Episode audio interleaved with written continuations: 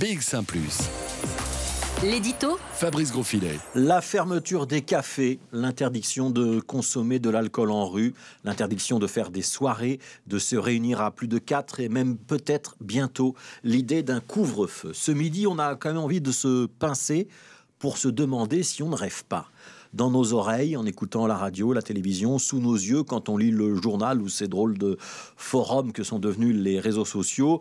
On découvre les suggestions des uns et des autres pour endiguer la propagation du Covid-19. La dernière idée dont on parle beaucoup est donc celle d'un couvre-feu. Ce serait interdire tout déplacement entre 1h et 6h du matin, à l'exception évidemment des déplacements professionnels ou des urgences.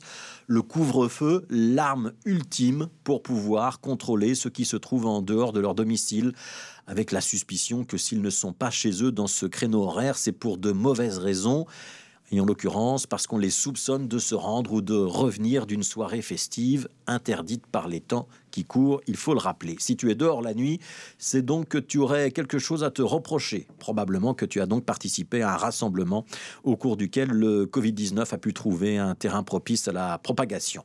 Alors on peut s'interroger sur l'utilité de cette mesure. Oui, les fêtes sont interdites. Les boîtes de nuit, les bars, les cafés, même les buvettes de théâtre sont fermées pour un mois à Bruxelles.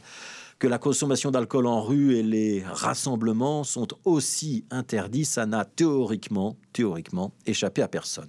Alors faut-il une mesure de plus? L'idée du couvre-feu, c'est qu'il permettrait de frapper l'opinion. Impossible de ne pas en prendre conscience et, de faire semblant de ne pas savoir qu'on enfreint les règles. Ça simplifierait le travail des zones de police. Si vous êtes en rue entre 1h et 6h du matin, ce sera d'office un contrôle. Et si vous n'avez pas de laisser passer un certificat de votre employeur, comme quoi vous travaillez la nuit par exemple, ce sera le PV d'office. Les gouverneurs des provinces wallonnes réfléchissent donc à l'idée de ce couvre-feu et il n'est pas exclu que la région bruxelloise ou le niveau fédéral leur emboîte le pas.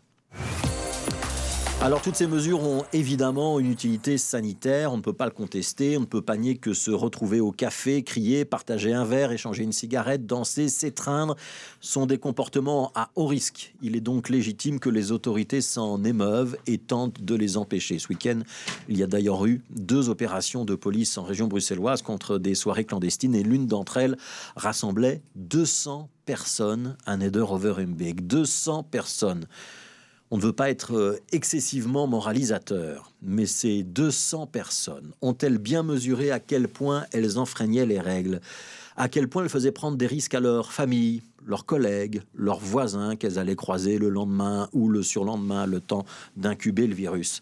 C'est une question qu'on aurait envie de leur poser, qu'on aurait envie effectivement d'entendre leur réponse. La vraie question qu'on est aussi en droit de se poser, c'est quand même de savoir si cette manière forte est la bonne. À plusieurs reprises, dans ces éditoriaux, je me suis quand même étonné de la passivité ou de la timidité des autorités en termes de communication. Quelques spots à la TV et à la radio, c'est vrai, mais pas grand-chose si on compare à ce qui se passe en France. Pas de communication ou très peu sur les réseaux sociaux. Pas de campagne de terrain avec des assistants sociaux ou des agents de quartier qui iraient au-devant de la population. Pas de séances d'information spécifiques dans les entreprises, dans les écoles, dans les universités, avec des médecins qui passeraient, ou pourquoi pas même des épidémiologistes qui viendraient expliquer pourquoi il est nécessaire de respecter les mesures. Nous sommes donc très faibles en termes de prévention, d'information. On y ajoutera la perte de crédit des autorités. C'est un mal typiquement belge, c'est vrai, mais les querelles incessantes d'experts qui se déchirent publiquement sur les mesures à prendre n'arrangent rien au discrédit du monde politique. Du coup, on va donc mettre l'accent sur la répression. Ça nous inquiète, ça nous navre on peut comprendre un lockdown quand il y a urgence, parce qu'il est limité dans le temps et qu'il correspond à une situation bien précise. On a quand même du mal à concevoir que les libertés puissent être mises entre parenthèses quand ce qui nous arrive, c'est-à-dire la remontée du virus, était prévisible, voire annoncé. Alors oui, investissez dans la santé, dans le tracing, dans le testing, dans la prévention, dans la sensibilisation.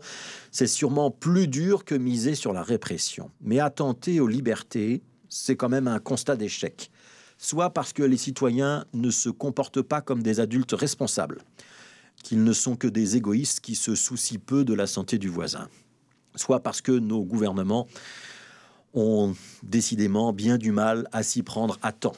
Il y a probablement un petit peu des deux, mais il est temps que tout le monde se ressaisisse. Toujours plus d'actu sur BX1 ⁇